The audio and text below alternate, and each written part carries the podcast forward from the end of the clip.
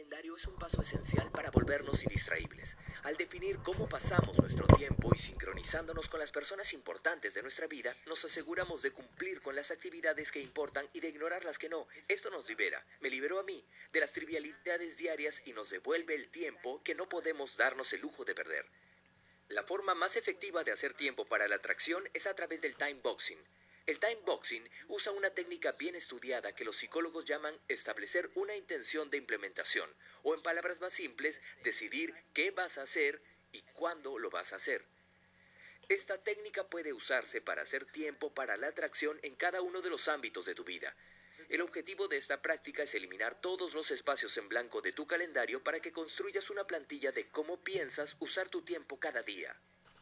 No importa mucho lo que hagas con tu tiempo, porque el éxito se mide dependiendo de si hiciste lo que tenías planeado hacer. Está bien si ves un video, pasas tiempo en las redes sociales o tomas una siesta, siempre y cuando eso sea lo que anteriormente habías planeado hacer con tu tiempo.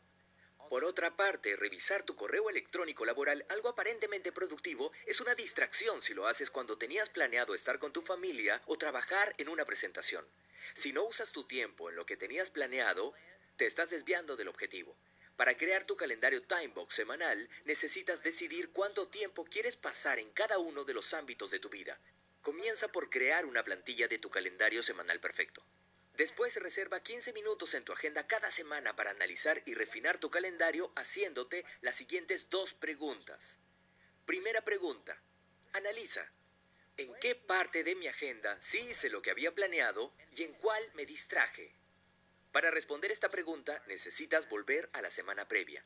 Si te distrajiste por un detonante interno, ¿qué estrategias usarás para afrontar esa incomodidad la siguiente vez que surja?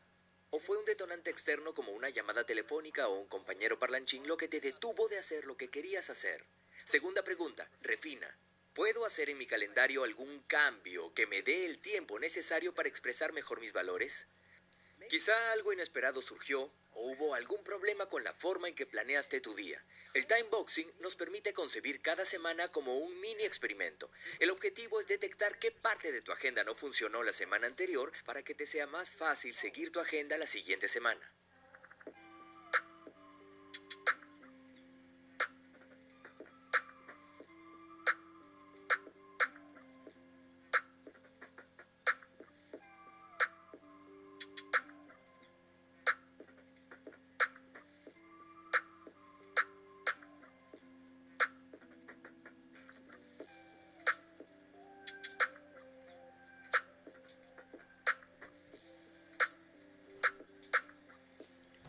Boxing te ayuda a destinar anticipadamente cierta cantidad de tiempo para tus actividades y, llevarlas a cabo en el horario establecido. Mide tu éxito dependiendo de si hiciste lo que tenías planeado hacer. Para hacer time boxing en tu calendario, decide cuánto tiempo quieres destinar a cada uno de tus actividades.